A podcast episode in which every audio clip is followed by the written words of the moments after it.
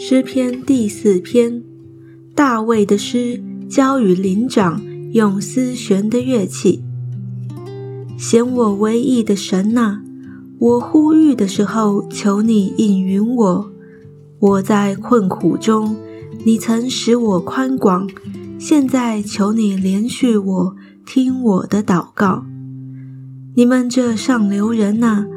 你们将我的尊荣变为羞辱，要到几时呢？你们喜爱虚妄，寻找虚假，要到几时呢？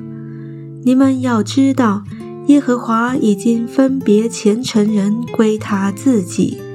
我求告耶和华，他必听我。你们应当畏惧，不可犯罪。在床上的时候，要心里思想，并要肃静。当献上公义的祭，又当倚靠耶和华。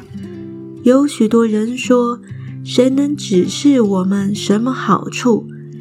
耶和华啊，求你扬起脸来，光照我们。你使我心里快乐，胜过那丰收五谷新酒的人。我必安然躺下睡觉。因为独有你，耶和华，使我安然居住。